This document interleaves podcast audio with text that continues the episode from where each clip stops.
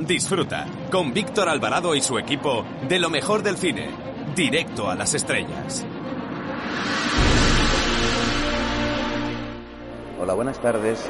Soy Manuel Arias desde el Festival de Málaga. Quiero mandar un fuerte saludo y desear mucha suerte a Directo a las Estrellas. Allí estaremos.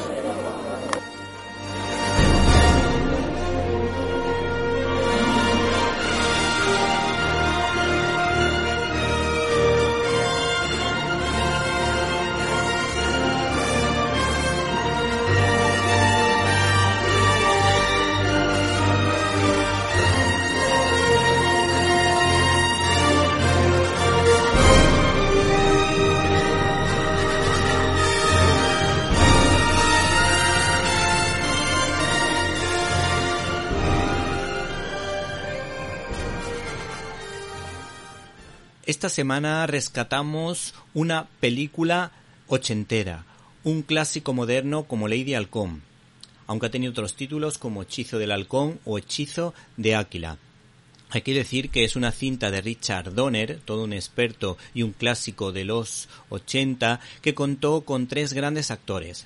Roger Hauer, recordado por su personaje en Blade Runner, Matthew Broderick, uno de los grandes actores anglosajones, y por supuesto Michelle Pfeiffer, la grandísima actriz de belleza gatuna que siempre que hace un papel, desde luego, lo borda. Hay que decir que esta es una película de fantasía épica ambientada en la Edad Media y que tuvo unas localizaciones preciosas en torno a Italia. Por ejemplo, Parma o la región de Lombardía y de Lazio, del Lazio. Por otra parte, hay que decir que para la banda sonora mm, precisamente se contó con un grupo bastante potente como The Alan Parson Project, que básicamente, aunque no es exacto, compusieron una gran banda sonora para esta película que merece mucho la pena, una cinta para ver en familia que nos habla de una maldición en la que un caballero se convierte en lobo por la noche mientras su esposa se convierte en halcón durante el día, razón por la cual nunca pueden encontrarse.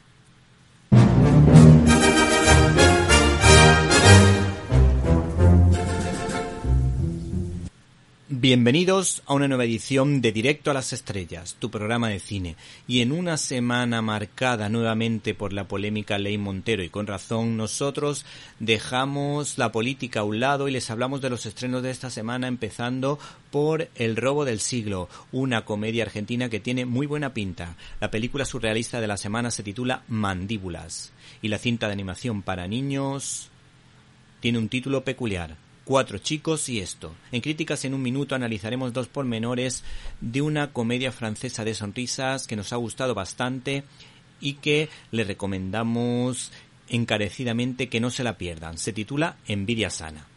Por último, no pueden perderse la entrevista que tendremos con Juan Tejero que nos va a hablar de pasiones de cine para contarnos, por ejemplo, la historia de amor entre Carlo Ponti y Sofía Loren o entre Clark Gable y Carol Lombard. Para comentarios, dudas y sugerencias puedes escribirnos a info.cinilibertad.com. Y si no pudiste escucharnos en directo y quieres hacerlo en diferido, puedes hacerlo a través del canal de iVox Cine y Libertad, donde puedes encontrar todos los contenidos relacionados con este programa y otras cosillas que quizá te puedan interesar. Así que no te olvides del canal de iVox Cine y Libertad. Comenzamos.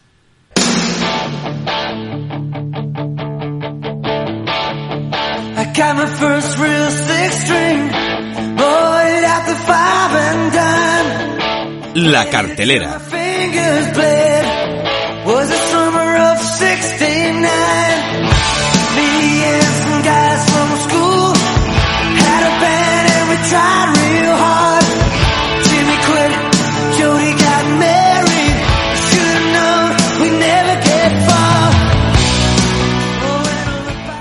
El subgénero de robos y atracos funciona a la perfección en el mundo del cine y muchas son las películas que hemos podido ver de este género, como por ejemplo la película española, esa gran comedia de cine clásico que se titulaba Atraco a las tres, por poner un ejemplo. También nos acordamos de Cómo robar un millón, protagonizada por Peter O'Toole y Audrey Hepburn. En definitiva, es un género que siempre funciona realmente bien. De hecho, las aventuras de Robin de los Bosques, la protagonizada por el Rolf Flynn o por ejemplo la protagonizada por Kevin Costner, pues funcionan realmente bien. El caso es que dentro de este subgénero eh, le toca el turno en esta ocasión al mundo eh, hispanoamericano, concretamente al director argentino Ariel Vinograd, que ha contado con dos auténticas estrellas del cine argentino como Guillermo Franchella y Diego Peretti, dos auténticas estrellas que siempre nos han hecho reír y siempre las hemos disfrutado aquí en España porque son dos auténticos cracks. A Guillermo eh, Franchella lo recordamos por esa preciosa película en la que hacía de gran amigo del actor argentino Ricardo Darín en esa película tan bonita que se titulaba El secreto de sus ojos. El caso es que también le acompaña Diego Peretti, al que recordamos por esa película argentina tan divertida que se titulaba eh, No sois vos, sois yo, que es una comedia realmente interesante porque contaba de alguna manera el proceso de la ruptura de una pareja y cómo esa persona se va rehaciendo paso a paso. Bueno, el caso es que estos dos actores se dan la réplica en una comedia que desde luego promete humor, mucho humor, en una historia basada en hechos reales y de hecho hay que decir que uno de los guionistas era precisamente la persona que intentó dar este golpe en una sucursal del Banco Río en Buenos Aires. ¿Y qué es lo que ha dicho la crítica esta semana? Pues hemos encontrado una crítica interesante en la página web de Cine21 en la que destacamos lo siguiente. En el guion de la cinta ha intervenido uno de los ladrones, Araujo, lo que permite pensar que lo que se cuenta se ajustará a los hechos, aunque también en que se tratará de lograr la complicidad comprensiva del espectador transmitiendo una imagen amable, lo que por otra parte forma parte de las convenciones del subgénero. Al mismo tiempo se procura no dejar dudas acerca de que el crimen nunca es justificable ni con excusas a lo Robin Hood o antisistema. Por otra parte dice que los actores están muy bien y Guillermo Franchella hace un de ladrón veterano que intenta reconciliarse con su hija mientras Diego Peretti habla de su golpe, pero no lo habla con sus compañeros, sino precisamente eh, estas conversaciones las mantiene con su psicoterapeuta. Y por si te animas a ver esta película, pues te contamos brevemente su argumento. Viernes 13 de enero de 2006. Más de tres centenares de policías diseminados por el lugar aguardan la orden de Miguel Sileo, el negociador, que tiene la esperanza de que los ladrones que están en una sucursal del Banco Río en Buenos Aires den señales de vida los policías reciben la orden y entran. Se encuentran con lo más inesperado, como si fuera un acto de prestidigitación del propio Houdini. La banda de atracadores compuesta por Vitet, Araujo, de la Torre, de Bauza, Marciano y el Gaita han desaparecido y con ellos más de la mitad de las cajas de seguridad que fueron abiertas y vaciadas. No pueden perderse, por tanto, ni la película ni el tráiler de esta gran película, El robo del siglo. Un filósofo decía que el bien más elevado del ser humano era encontrar la vocación. Ya la encontré. Voy a robar un banco. Vas a necesitar máquinas y equipos. Así que lo primero que tenés que conseguir es un inversor. Yo en este momento no tengo un peso. ¿Se te ocurre alguien? Hay un tipo.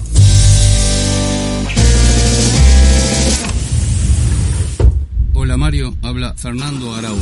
Yo en estos momentos estoy en mi auto y estoy seguro que me vas a venir a buscar. Espero que no seas violento. ¿Qué te pasa, pelotudo? ¿Qué mierda me seguís? ¿Quién sos? sé por qué el doc te habló de mí. Porque sos el número uno. Te propongo algo. Un solo robo bien grande. Estamos a 18 metros de ser millonarios. No está mal. Hay buenos sistemas de seguridad para evitar el robo express.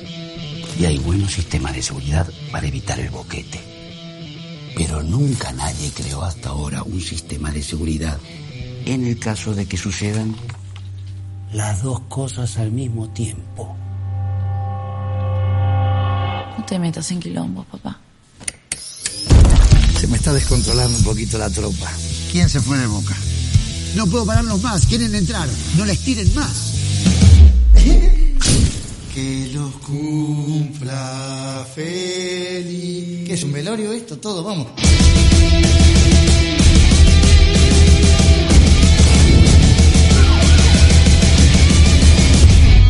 Arriba de esta combi choreada en este barrio de mierda. Así que dejala en marcha, pues si llega a surgir cualquier sorpresa, nos podemos mover rápido, ¿está? Ok. Hace lo que te dice. Ah. Abrimos nuestro canal habitual de comunicación invitándoles a que entren en Facebook con el nombre Víctor Alvarado, guion directo a las estrellas. Esperamos su comentario. Arroba Cine y Libertad es nuestra cuenta de Twitter. Para escuchar tus agudos comentarios te esperamos en arroba Cine y Libertad.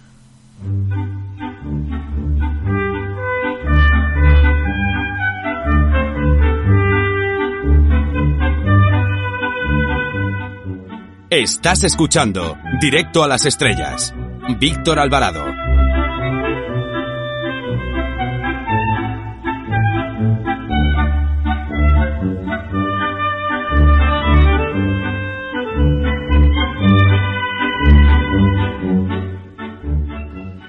Y en este siguiente bloque te proponemos un 3x1 de las películas que más nos han llamado la atención esta semana. En primer lugar te hablamos de una película para todos los públicos, una cinta británica de Andy Money. Una cinta familiar de aventuras que cuenta la historia de David y Alice, una pareja que decide irse de vacaciones con sus niños al condado costero de Cornwall. Allí, en la playa, descubren una mágica y gruñona criatura, Sam Meat, que tiene la habilidad de conceder deseos. Pero hay un inconveniente. Los deseos cumplidos, como convertirse en estrellas del pop o volar, concluyen con la puesta del sol dejándoles en peligro continuamente. Mientras tanto, un aristócrata excéntrico llamado Tristán está intentando robar la criatura para su propio beneficio. Por cierto, atención, redoble de tambores. La película en cuestión se titula Cuatro chicos y esto. La segunda propuesta de este bloque es una película de gángster a la española titulada Hombre muerto no sabe vivir. Una cinta protagonizada por Antonio de Chen, un eterno secundario que lo borda, un actor que lo hace realmente bien, un actor andaluz que desde luego no se ha valorado lo suficiente, pero que para mi gusto es uno de los grandes secundarios del cine español actual. Para ello, su director Ezequiel Montes también ha contado con la actriz fetiche de este realizador, precisamente, Elena Martínez. Y por si te animas a ver esta película, podemos contar lo que ha dicho la crítica de la página web de Cine 21, que es una de nuestras web de confianza, en la que Juan Luis Sánchez destaca lo siguiente. Pese a todo, tiene mérito abordar en España un proyecto como este que remite al cine de Martin Scorsese, Quentin Tarantino y Guy Ritchie. Resultan acertadas sus críticas a los trapicheos de los políticos y empresarios sin escrúpulos y habla de la lealtad y la camaradería, de la decadencia de quienes antaño fueran poderosos y de la ambición de las nuevas generaciones que a veces se saltan las más elementales normas de la ética por su prisa en encaramarse a la cima. Y por si te animas a ver esta película, este es su argumento. La historia gira en torno a Tano, que conviene no confundirlo con Thanos, quien ha trabajado con su amigo Manuel, un empresario de la construcción que en épocas mejores controló toda la ciudad. Ahora la vejez, Tano, ve cómo Manuel ya no puede llevar la empresa y toda la estructura se enfrenta a un cambio generacional, a una nueva gente, nuevos negocios, nueva forma de llevar la empresa, pero la misma violencia de siempre.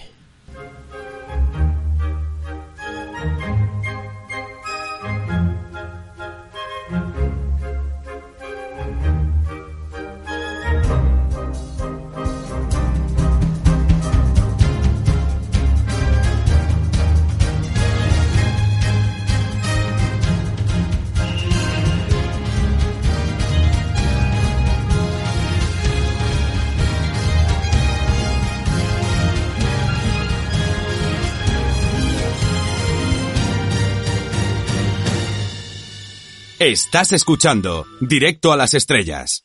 Víctor Alvarado. Por último, nos queda reseñar una película que puede ser interesante para los que buscan algo surrealista. El otro día tuvimos un encuentro los componentes de la revista Pantalla 90 en Madrid y Juan Orellana, su director, recomendó encarecidamente esta película surrealista, una comedia franco-belga titulada Mandíbulas. ¿Y qué es lo que podemos destacar de esta película? Pues precisamente el argumento, porque no queremos desvelar absolutamente nada para sorprenderles. Cuando Jangab y Manu, dos amigos no muy inteligentes, encuentran una mosca gigante viva y atrapada en el maletero de un coche, deciden entrenarla para ganar dinero con ella. Arroba Cine Libertad es nuestra cuenta de Twitter. Para escuchar tus agudos comentarios te esperamos en arroba Cine Libertad.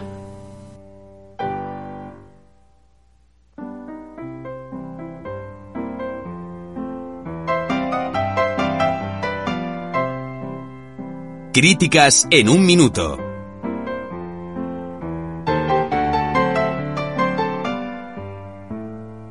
La cartelera.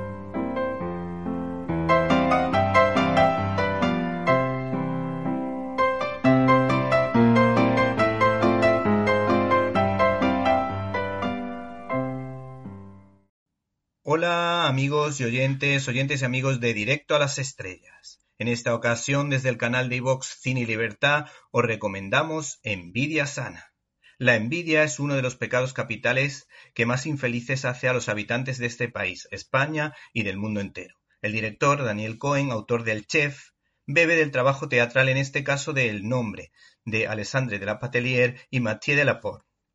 Y Envidia Sana es la adaptación cinematográfica de su propia obra de teatro. El argumento gira en torno a dos parejas en la que Lía, una de las mujeres que aparecen en esta historia, de la noche a la mañana se convierte en novelista de fama, lo que genera envidias en su pareja Mark y en su mejor amiga Karin y su marido Francis. El autor nos ofrece una película amable con buenas chispas de humor, que pierde el ritmo en algunos momentos y que se nota que viene del teatro porque abusa de escenas rodadas en interiores, lo que puede resultar, entre comillas, claustrofóbico, sobre todo en su primera parte, y le hace perder puntos a esta producción. Yo hubiese aprovechado los paisajes y los lugares más bonitos de la capital de Francia, París.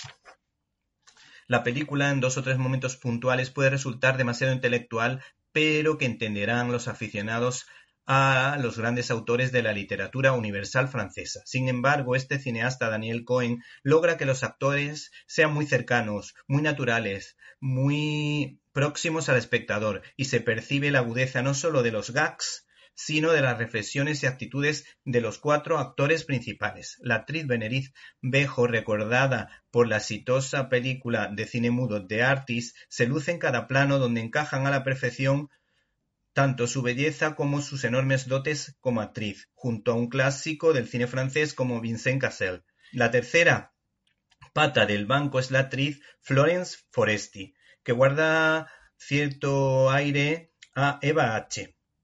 y que eh, se expresa o que es capaz de expresar con sus gestos, miradas y actitudes a todas esas personas que son incapaces de alegrarse con los éxitos de los demás, sin ser Mm, valga la redundancia, capaces de valorar los buenos momentos de su propia vida y que siempre son infelices pensando en lo que los demás tienen o los demás hacen. Y esas envidias invitan al envidioso a imitar o emular al otro rozando el ridículo.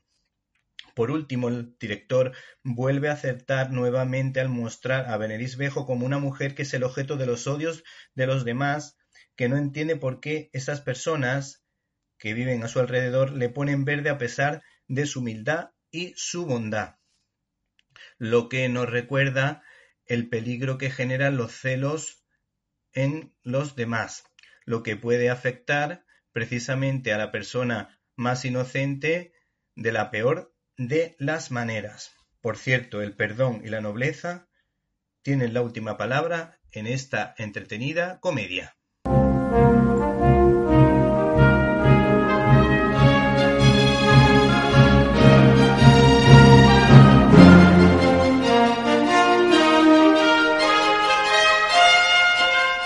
Storyboard.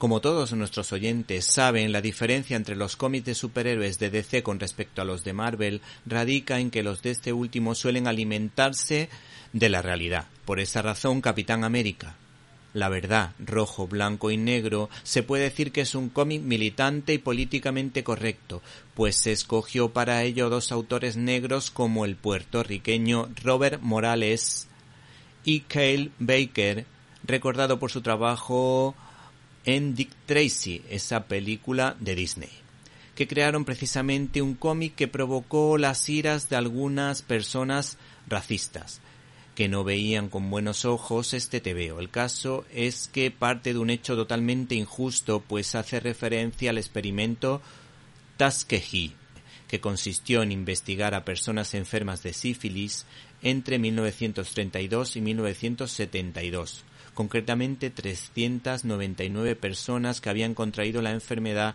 cuando todavía no estaban realmente afectados, dejando que pasaran por todas las etapas de la enfermedad para encontrar la cura. En definitiva, un hecho que atenta a la dignidad de la persona y a la ética científica. Estas personas eran tratadas como objetos atentando a la dignidad de ser hijos de Dios, que tenían el hándicap de ser indigentes, pobres y negros. Este hecho permite reflexionar sobre si el fin justifica los medios, si todo vale en favor de la ciencia o si se puede usar a las personas como ratas de laboratorio sin ningún tipo de ética. Finalmente, este cómic hay que decir que no es el típico tebeo de acción de superhéroes, sino que es una historieta de denuncia social con un tipo de dibujos muy expresivos en tono caricaturesco que recuerdan al cartoon de animación. Por último, nos quedamos con la petición de perdón del Capitán América. No puedo expresar cuánto siento lo que os pasó a tu familia y a ti. Ojalá pudiera deshacer todo el sufrimiento que has pasado. No puedo expresar cuánto siento lo que os pasó a tu familia y a ti. Hola, me llamo Inigo Montoya. Tú mataste a mi padre. Prepárate a morir. Estás escuchando el directo a las estrellas con Víctor Alvarado. Los seguidores de la miniserie Bruja Escarlata y Visión están de enhorabuena porque la editorial Panini, aprovechando el tirón de la misma, saca a la palestra informativa la miniserie que pudo servir como fuente de inspiración para la creación de ese producto televisivo del tándem Disney-Marvel. La obra en cuestión se titula La visión y la bruja escarlata, un año en sus vidas, una historia romántica con buenas dosis de humor que formarán equipo en una aventura de los Vengadores de la costa oeste que encierra un misterio. Sus autores, Steve Englehart, Richard Howell y Al Migron pensaron que era posible encajar una historia romántica entre un robot con alma humana y una bruja que va vestida como la de la película La Mujer de Rojo, divertida comedia que tiene una gran canción de Stevie Wonder. El caso es que esta historia cuenta el día a día de una pareja y los pasos por los que pasa, valga la redundancia, el noviazgo, el compromiso y los hijos. Pues el mensaje pro vida de estos personajes es claro porque asistiremos a un parto en directo, a un dos por uno que nos habla de sus luces, traer una vida a este mundo y de sus sombras, la capacidad de sacrificio, esfuerzo y generosidad por parte de unos padres para sacar adelante a un par de gemelos. Por cierto, no hace falta que indique por otra parte que la acción está garantizada en un cómic con los Vengadores al frente.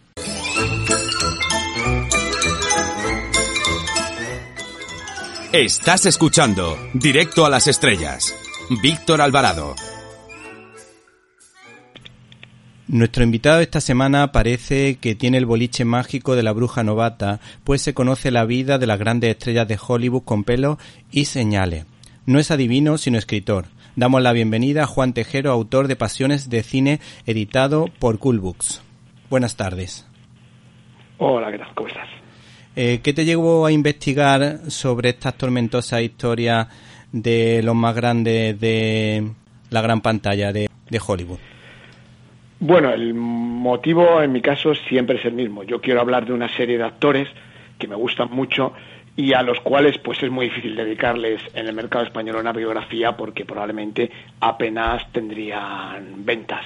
Una Carol Lombard, un John Woodward, Simon Signoret, etcétera. Entonces busco un hilo conductor ¿eh? con una temática atractiva y que me permita desarrollar la carrera de todos estos actores.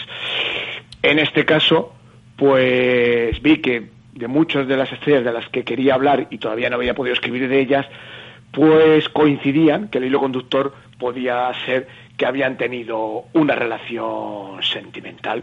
Entonces, bueno, pues esto me permitía, con un tema más o menos atractivo, pues poder hablar de Spencer Tracy, que es uno de mis actores favoritos, por poner un ejemplo, de eh, una de Ingrid Bergman, de Roberto Rossellini, bueno, de una serie de una veintena de grandes estrellas que a las que yo admiro profesionalmente, pero a las que me gusta encontrarles una, un hilo, una temática que pueda dar buen resultado de ventas a la hora de presentarlo al público. Echando un vistazo al libro me di cuenta que tenía una historia de amor de Alain Delon con la, actriz de Sisi, Romy Schneider, y mm, para mí mm, siempre ha sido como un ejemplo de pues de mm, actor hedonista, eh, su vida destrozada por las adicciones, pero curiosamente este año eh, estaba leyendo algo de su vida, no, no concretamente en tu libro, y en el que hablaba incluso de un proceso de conversión y este hombre por lo visto se está cogiendo a la Virgen María como consuelo para intentar recuperar un poco la vida tan azarosa que ha llevado y mi pregunta es la siguiente, ¿la fama tiene sus peligros? Hombre, en la mayoría de los casos sí. La prueba es que son los menos las grandes estrellas que han mantenido una vida equilibrada, sin grandes escándalos, sin grandes vaivenes.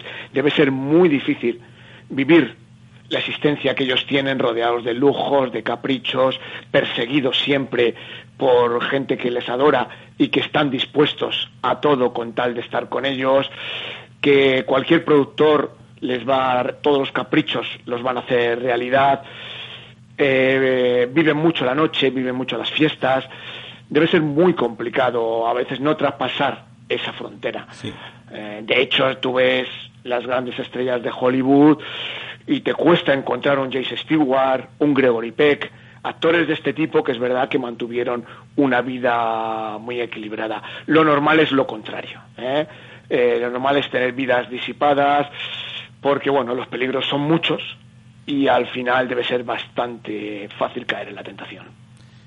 Bueno, eh, y mm, por ejemplo, ya, ya que estaba hablando de las vidas más equilibradas de Jane Stewart y, Gregory Peck, ¿qué destacarías de esos dos actores y cómo crees tú que consiguieron mantener ese equilibrio? Bueno, por su personalidad. Por su personalidad. Eran personas muy sencillas, que no buscaban la fama, que no buscaban los oropeles, no eran grandes juerguistas, y tampoco eran grandes mujeriegos. Entonces, de esta manera evitaban la mayoría de los problemas que, por ejemplo, pueden surgir en un rodaje. Ten en cuenta que cualquiera de estos grandes actores, que además eran muy atractivos, tanto ellos como ellas, pues la, en todas sus películas, pues era muy corriente que compartieran pantalla pues con alguien tan atractivo como ellos y que tuvieran una relación pues bueno, era muy corriente que saltara la chispa y muy difícil mantener la fidelidad.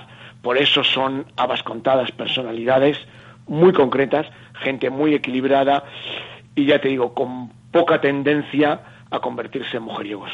En mi programa, siempre que se puede, pues intentamos mantener vivo el recuerdo del cine mudo y aprovechando el centenario del estreno del Chico de Charles Chaplin, te queremos preguntar por la cre- creación de la productora eh, United Artists. ¿Qué nos puede decir al respecto? Bueno, eh, esta productora fue una consecuencia de la tiranía de los grandes estudios ya en aquella época. Mary Pickford, que era una grandísima negociante, era una mujer muy preparada para el mundo de los negocios, para la economía, se conocía todo de los contratos, de las acciones, pues tenía un contrato bastante leonino con Zucor. Zucor tenía una gran cadena de cines y era casi un monopolio. Entonces Pickford intentó salir de Zucor, no aceptó renovar con él, se marchó a otra compañía y Zucor compró esa otra compañía, con lo cual vio que no había manera de escapar. Y se le ocurrió junto con su marido que era Douglas Fairbanks, con el gran amigo de Douglas Fairbanks que era Charles Chaplin y con el gran director de la época que era Griffith, montar una compañía que se dedicara a distribuir sus películas, que además de producirlas, las distribuyera, con lo cual pudieran evitar ese, evitar ese monopolio que en aquella época comandaba Zucor. Y así fue. La verdad es que le dieron muy pocas esperanzas. Pensaba, hubo un titular que decía algo así como los locos se han hecho dueños del manicomio. Y no, le, no, no contaban con que aquello pudiera prosperar, pero no.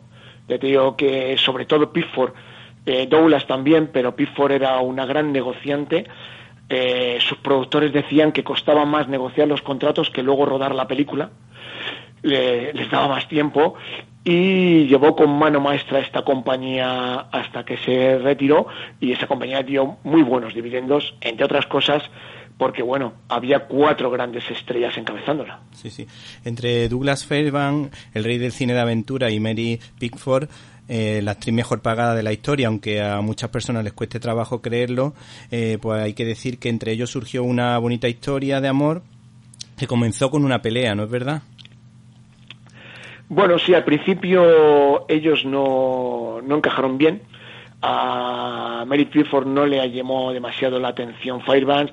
Fairbanks era un hombre extrovertido, un bombiván, un hombre que disfrutaba de la vida hasta el último extremo. Y Fairbanks era mucho más calculadora, más introvertida, le gustaba menos la fiesta tenía más ínfulas de grandeza, mientras que Fairbanks era muy llano, era un hombre que de repente todos los días se llevaba a gente a casa a comer y podía invitar a una gran estrella, como podía llevarse a un extra o a un sin hogar que se encontrara por el camino.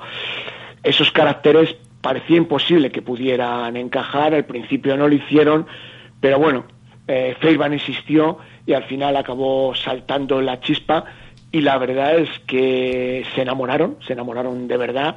Ambos estaban casados, tuvieron que divorciarse. Les costó mucho dar el paso del divorcio porque en aquella época podía afectar mucho a sus respectivas carreras. Pero la que más dudaba era Pickford. Fairbanks le dio un ultimátum en cierto momento que, bueno, o te decides ya o lo dejamos. Ella también decidió dar el paso y, bueno, se convirtieron en la pareja oficial de Hollywood, eran los reyes, era la familia real de Hollywood. Por su mansión pasaba todo el mundo que pintaba algo, pasaba por aquella mansión donde se celebraban grandes fiestas, sobre todo porque a Mary Pickford le importaba mucho figurar, ser alguien importante en la sociedad. Y el matrimonio, pues funcionó bien hasta que, bueno, la llama se fue agotando y ahí volvieron a surgir otra vez las discrepancias de caracteres y aquello llevó a una separación, aunque dicen que todavía se seguían amando, pero no sabían cómo seguir juntos. Fue una de las grandes historias de amor de- del cine mudo. ¿Qué tienen que ver los relojes en este festival de amor? Pues ahora mismo no te sé qué decir de los que, relojes, porque hay- yo no lo, hay lo- una- lo una hace tiempo y ese detalle ahora mismo no... Pues hay una anécdota curiosa que, ¿Sí? vamos, que tú comentas, lo digo claro, es normal que, Sí. que, que pueda se te pueda haber pasado, pero eh, por lo visto se detuvieron las agujas del reloj cuando Ah, estaban sí, en, sí, sí. en el. Cuando ellos estaban dando un paseo, que digo, el libro lo escribí hace cinco años, o sea, fíjate, sí, verdad, ellos estaban dando un paseo en el coche, era en la época en que ya estaban enamorados, pero todavía no, no habían dado el paso, él acaba de perder a su madre, entonces para un momento el coche, se echa a llorar, ella le consuela y en ese momento se dan cuenta que el reloj del, del coche se ha parado, se ha detenido y él dice que lo achaca a que su madre desde el cielo aprueba la, la relación. Y bueno, digamos que ahí es cuando se dan cuenta que ya el uno no puede vivir sin el otro y aquello se convierte ya en una relación de verdad y empiezan a dar los pasos sucesivos. No, no recordaba en este momento a qué te referías con lo del reloj. Sí. sí. Bueno, ahí hay un, yo he observado aquí un paralelismo eh, en lo que cuentas de Douglas Fairbanks con lo que en otras ocasiones has contado de Rolf Flynn, porque los dos eran dos estrellas del cine de aventura y me ha llamado la atención que en la casa de Douglas Fairbanks eh, hubiese tenedores de goma y una silla eléctrica. Lo de la silla eléctrica me ha dejado flipando. Me imagino que serían descargas pequeñas que le daban a algún invitado para gastarle alguna broma. Bueno, dicen que no eran tan pequeñas porque la verdad es que lo temían. ¿eh? Ah, sí. Todo el mundo que tenía esa casa, ya se, se- el rumor ya había corrido por Hollywood y todo el mundo se sentaba con bastante prevención porque pegaban un buen bote. Era un bromista empedernido, era un hombre muy divertido y un hombre más que la- le, le- le gustaba hacer disfrutar a todos los que estaban con él. La diferencia entre Fairbanks y Errol Flynn, siempre se dijo que Errol Flynn era el sucesor de, de Fairbanks. Era el hombre que heredó el trono de la aventura y la verdad es que no solo lo heredó, sino que llegó a su altura. Pero la gran diferencia estribaba en que Fairbanks era un hombre positivo, era un hombre, un bombiván, pero que mantuvo un estilo de vida bastante sano. Y en cambio Rolf Flynn era un personaje autodestructivo. Fue un hombre que se bebió la vida literalmente y acabó muriendo con un cuerpo absolutamente destrozado, aparentando 20 años más de los que tenía y agotado por todo lo que se había propasado. Esa capacidad destructiva que siempre exhibió Rolf Flynn, que era un auténtico atleta, como también lo era Fairbanks, Douglas no lo tenía y bueno, murió de un infarto, pero murió en buen estado físico, mientras que los últimos años de Rolf Flynn fueron bastante patéticos, además de que Rolf Flynn, por esa vida tan disipada que llevaba, pues se metió en bastantes escándalos a lo largo de su existencia. Sí. Hace unas semanas, curiosamente, hablábamos del libro La sonrisa de Greta, que hacía referencia a la película Ninotka, que tenía el lema, precisamente en esa película, el lema era La Garbo ríe.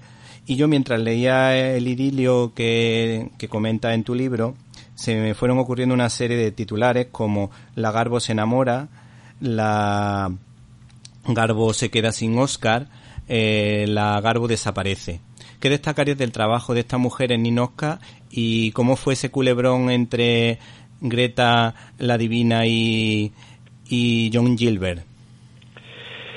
Respecto a Ninotka, pues es una de mis películas favoritas porque está uno de mis directores favoritos que es Erlubitz. Es una comedia absolutamente redonda, magistral, algo que era habitual en Lubitz. Lo que no era tan habitual, de hecho no había sucedido nunca, es que Greta Garbo protagonizara una comedia.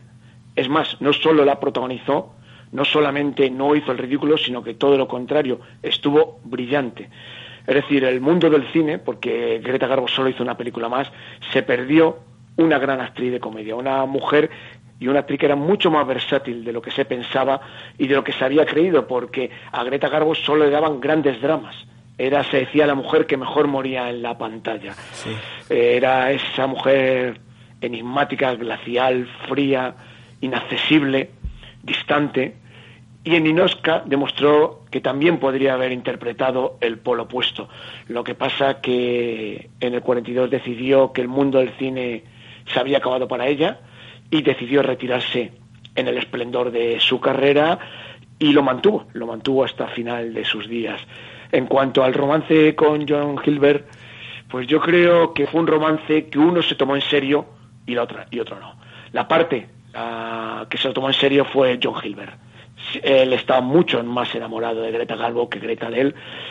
Él buscaba una compañera sentimental y Greta Garbo buscaba más bien un compañero de trabajo, alguien que le ayudara en el ascenso a Hollywood, con quien se sentía seguro, pero realmente, según las sucesivas biografías que han ido surgiendo, pues parece que a Greta Garbo le interesaba mucho más el sexo femenino que el sexo masculino.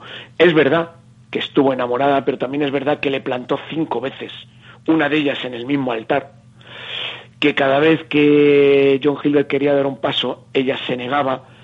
Es decir, eh, había mucho más de frialdad en la pareja por parte de Greta que por John Gilbert. Lo único que ponía la llama ahí era la parte masculina. Después también el alcoholismo de Gilbert, que a finales de los años 20 ya era bastante acusado, pues terminó de separar la pareja. John Gilbert entró, Gilbert entró en un crepúsculo tremendo. Eh, Greta Garbo hizo un último esfuerzo por rescatarle, obligó al estudio a que le diera un papel en la reina Cristina de Suecia, pero ya poco más se podía hacer por Gilbert, que murió poco después en la cama. Un caso muy similar al de Rolf Flynn, también con un cuerpo destrozado y, bueno, muy prematuramente para un hombre que había sido y muy deteriorado y pocos reconocían ya en el Gilbert del 34 al gran galán, porque era el gran galán de, de la pantalla mudo, de la pantalla silente de los años 20. A mí me han llamado la atención dos cosas de esta, de esta actriz. Una, que no hubiese obtenido el Oscar y luego las frases que se le atribuyen que son como muy, muy secas, muy frías, como eh, Garbo debe seguir sola. Ese tipo de expresiones ha sido una forma como totalmente inexpresivo. Esos son los dos detalles que me han llamado la atención de esta mujer. Yo no entiendo cómo esta mujer se quedó sin Oscar, porque es que yo la, en las películas que la he visto, incluso por ejemplo en Cristina de Suecia, que a mí me encanta esa mujer como actúa, y en Ninoska ya ni, vamos, en Ninoska es que flipo con su actuación. Para mí, realmente el Oscar lo habría merecido en todo caso en Ninoska. El problema que tenía es que Garbo era más una imagen, un icono, más que una estrella. Era, en su contra jugaba su escasa versatilidad, también porque los papeles que le daban estaban todos cortados por el mismo patrón. Probablemente fue en la reina Cristina de Suecia donde tuvo un papel al margen de Ninotka, en el que podía demostrar más sus cualidades interpretativas, en Gran Hotel también, pero el resto de papeles realmente era difícil que le hubieran dado un Oscar, porque en los años 30 competía con actores de mucho más enjundia y mucho más versátiles y que eran capaces de mostrar un talento muy superior al que probablemente Greta Garbo pues proyectaba en películas como Margarita Gautier. El problema que tuvo Ninoska es que rara vez se concede un premio por una comedia. Las comedias, así como los western, fueron géneros que Hollywood rara vez la Academia de Cine concede Oscar por ese tipo de películas. Los actores que han desarrollado comedias, la gran mayoría no tienen un Oscar en su en su estantería. Entonces, bueno, eso es lo que probablemente eh, le sucedió a Greta Garbo, que de haber desarrollado su carrera en los años 40 conforme a lo que pudimos ver en Ninoska, probablemente sí que se habría llevado esa estatuilla. Y en cuanto a lo de las frases a lo que aludes, pues bueno, es que era una mujer muy seca, era una mujer muy cortante, era una mujer muy distante, muy fría, muy esquiva. Además, ella buscaba ser así. Ella le gustaba el anonimato y nunca llegó a encajar en la sociedad hollywoodiense de la época. Ya tenía un pequeño círculo social, también porque sus gustos sexuales iban por un lado que en aquella época se mantenía un poco al margen, no, no había las facilidades de hoy en día, aunque era muy conocido el lesbianismo de gente como Marlene Dietrich, como Talula Van Heat, pero Greta Garbo, por ejemplo, lo mantuvo mucho más oculto. Se ha sabido más tanto de Marlene Dietrich como de Greta Garbo a partir de los años 90 de lo que se supo en aquella época. Entonces, ese carácter frío también eh, combinado con esos gustos sexuales de los que no se podía acelerar en aquella época, pues la convirtió probablemente en un personaje al que era muy difícil acceder. Muy pocas personas accedieron al universo particular de, Greta Garbo. Bueno, como ya he comentado muchas veces en mi programa, tengo la sana costumbre de ver, de ver de vez en cuando películas de cine clásico con mis hijos, como Que Verdera mi Valle, Capitán Intrépido, El Dorado, Qué Bello Vivir, o por ejemplo Sucedió una noche, y por eso te comentaba antes de, mientras estábamos preparando la entrevista, pues que había confundido a Carol Lombard con Claudette Colbert, porque a mí Claudette Colbert en, con Clark Gable pues me encajaban perfectamente, porque la comedia Sucede una noche para mí es de las mejores de la historia, es fabulosa, te mantiene eh, con la sonrisa y con una cara de felicidad durante todo, todo momento y bueno, el caso es que la historia de amor que nos cuenta precisamente es la historia de Clark Gable y Carol Lombard, que es otra actriz que nos gustó mucho y que a lo mejor recordamos también, ya que hemos estado hablando de Nel Lubis, por, la, una de sus últimas interpretaciones en Ser o No Ser. Y me, llama me llamó mucho la atención la historia de amor de estas dos personas y lo que sufrió Clark Gable con respecto a esa historia de amor y además la forma tan cariñosa con la que se llamaban, porque utilizaban ese, esas expresiones típicas de la, de la América profunda de Ma y Pa, cosa que me ha llamado muchísimo la atención y nos gustaría que nos hablase un poco de esta historia. Bueno, también esta fue una pareja que cuando se conoció, pues prácticamente no congeniaron, cada uno estaba inmerso en una historia de amor que no discurría por los cauces adecuados. Eh, Carol Lombard está casada con William Powell, otro gran actor de la época, su matrimonio ya iba mal, y lo mismo le pasaba a Gable, que estaba casado con una dama de la alta sociedad. Rodaron una primera película juntos, se llevaron bien, pero aquello no pasó a mayores. Ahí empezaron a llamarse así, y era como por una fórmula para estar más cercanos y no guardar tanto las distancias y poder interpretar mejor sus personajes. Pero realmente entre ellos en ese momento no hubo gran cercanía. Fue unos años después, en el 35, cuando eh, coincidieron en una fiesta de la alta, de la alta sociedad de Hollywood, en la cual ya ellos habían aclarado un poco más su vida sentimental y ahí estuvieron bailando juntos y bueno, parece ser que ahí fue ya cuando surgió el romance y aunque también eran dos personalidades muy distintas, eh, Gable era más serio, Gable era un mujeriego indomable, pero era una persona que no parecía que a priori pudiera encajar con una Carol Lombard que era una deslenguada, soltaba más tacos que la mayoría de los hombres juntos, muy extrovertida. Entonces no parecía la pareja perfecta para el rey de Hollywood que parecía que buscaba mujeres más sumisas y que no tener que trabajárselo tanto como le sucedió con Carol Lombard que bueno le hizo seguir un romance en toda regla. Pero lo cierto es que se enamoraron profundamente. Es una de las grandes historias de amor del mundo del cine. Eh, lo abandonaron todo para estar juntos se compraron un rancho y ahí pasaban el tiempo, no querían saber nada de la vida social de Hollywood y bueno, fue de esas parejas que parecían eternas hasta que un mal día ella coge un avión para volver rápidamente con Gable, hay una tormenta, se bajan varios pasajeros porque tienen que entrar otros, a ella le ofrecen bajarse para dejar paso a unos oficiales que tienen más prisa, ella se niega porque quiere reunirse con Gable, en- iba, viajaban con ella su mujer y su, eh, su padre, su madre y su agente, ellos se aceptan bajarse y el avión despega y al poco de despegar se estrella. Eh, bueno, eh, en Estados Unidos aquello fue un bombazo, estamos en plena Segunda Guerra Mundial y aquello fue tremendo. Hasta el, pros- hasta el presidente Roosevelt envió un mensaje a Gable, eh, el, el entierro fue multitudinario, aunque ella quería un entierro privado, y Gable quedó desolado.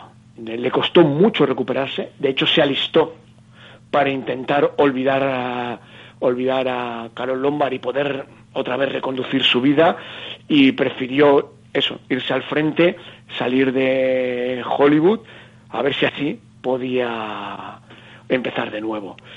Y todas las mujeres posteriores que estuvieron con Gable dicen que nunca pudieron llegar a tener una relación verdadera con Gable porque él siempre buscaba a la segunda Lombard. Es decir, eh, todas las mujeres de las que se fue enamorando sucesivamente parecían cortadas por el mismo patrón y era porque él nunca pudo olvidarla.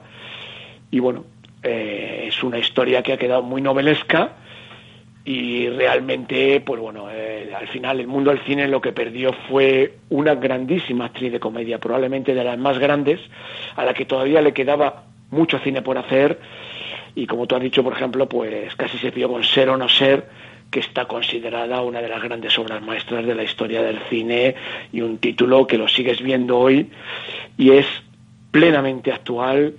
Eh, parece que no ha pasado el tiempo por esa película, pero sobre todo lo que sorprende es la interpretación de Lombard, que es total, es moderna. Eh, hay pocas actrices, de pasa Catherine Hepburn, y le pasaba también a Carlos Lombard, que no suenan anticuadas. Da igual los años que pasen. A, ella, a Lombard parece que la planta es una película en el siglo XX y parecería que ha nacido hace eh, 30 años. Y bueno, ese avión que se estrelló, pues nos privó probablemente de una serie de grandes interpretaciones. Bueno, en mi casa eh, siempre hemos sido fan de las películas de Steve McQueen, como La Gran Evasión, Los Siete Magníficos, El Coloso en Llamas. Nos encantaba que hiciese muchas escenas de acción y al final de su vida sabemos que tuvo una conversión religiosa que además tú lo destacabas en tu libro yo sí la había leído también que en el último los últimos meses de su vida fueron un poco distintos a los que había llevado lo que pasa es que me llevaba una auténtica decepción de la vida tan terrible tan loca, tan hedonista, tan volcado con las drogas, con tan malos comportamientos hacia las mujeres, que mm, no me quiero, quiero seguir admirando a, Steve McQueen como, como actor, que creo que lo voy a seguir admirando, pero luego la vida que llevó fue un auténtico desastre. Bueno, hay que aprender a separar al actor de la persona, porque si no, lo que tú dices, te puedes llevar grandes decepciones. Es decir, muchos de los grandes actores, si tú ves la vida de Chaplin, Sí. no es precisamente ejemplar. No, no, de hecho, Sí, eh, sí. le gustaban las menores y se tuvo que ir a Estados Unidos eh, a Canadá para casarse con una menor. Es decir, tuvo partes muy oscuras. Bueno, pues si buscamos oscuridad, en Steve McQueen la vamos a encontrar en todos los lados. Steve McQueen, además, era un tipo peligroso. No era una buena persona. Todos los que le conocieron dicen que era un tipo capaz de cualquier cosa con tal de escalar posiciones y de salirse con la suya. Era un hombre que había sufrido mucho en su infancia, una infancia muy humilde con una madre que le abandonaba cada dos por tres. Él tenía un problema de aprendizaje, eh, le costaba mucho estudiar, le- él nunca aprendió a escribir con soltura eh, hasta ese punto, Llegó- con lo cual arrastraba un complejo tremendo. Y bueno, eh, lo que tenía era un físico privilegiado y después creó un personaje, un tipo de actor que en su momento es lo que se pues definió como alguien cool, pues en los 60 encajó perfectamente porque era lo que la década pedía. Además, era un actor que daba muy bien en el cine de aventuras, en el western, en el thriller, como tú has dicho. eh, le gustaban mucho las escenas de acción, se negaba a que le doblaran. Bueno, entonces, el, el gran actor, porque realmente tiene papeles muy buenos, pues no podemos confundirle con el personaje, porque el personaje, no te voy a decir que fuera un ser despreciable, pero sí que era un- una persona con mal fondo. Todos los que estuvieron relacionados con Steve McQueen, sobre todo las mujeres, salieron muy mal paradas. Las trataba fatal, era, era una constante en su vida.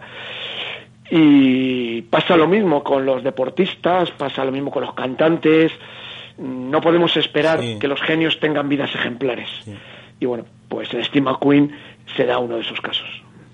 Y la relación con McGraw pues sería, mm, me imagino que, que mala, ¿no? Bueno, empezó, empezó muy bien, empezó muy bien porque los dos se sintieron muy atraídos.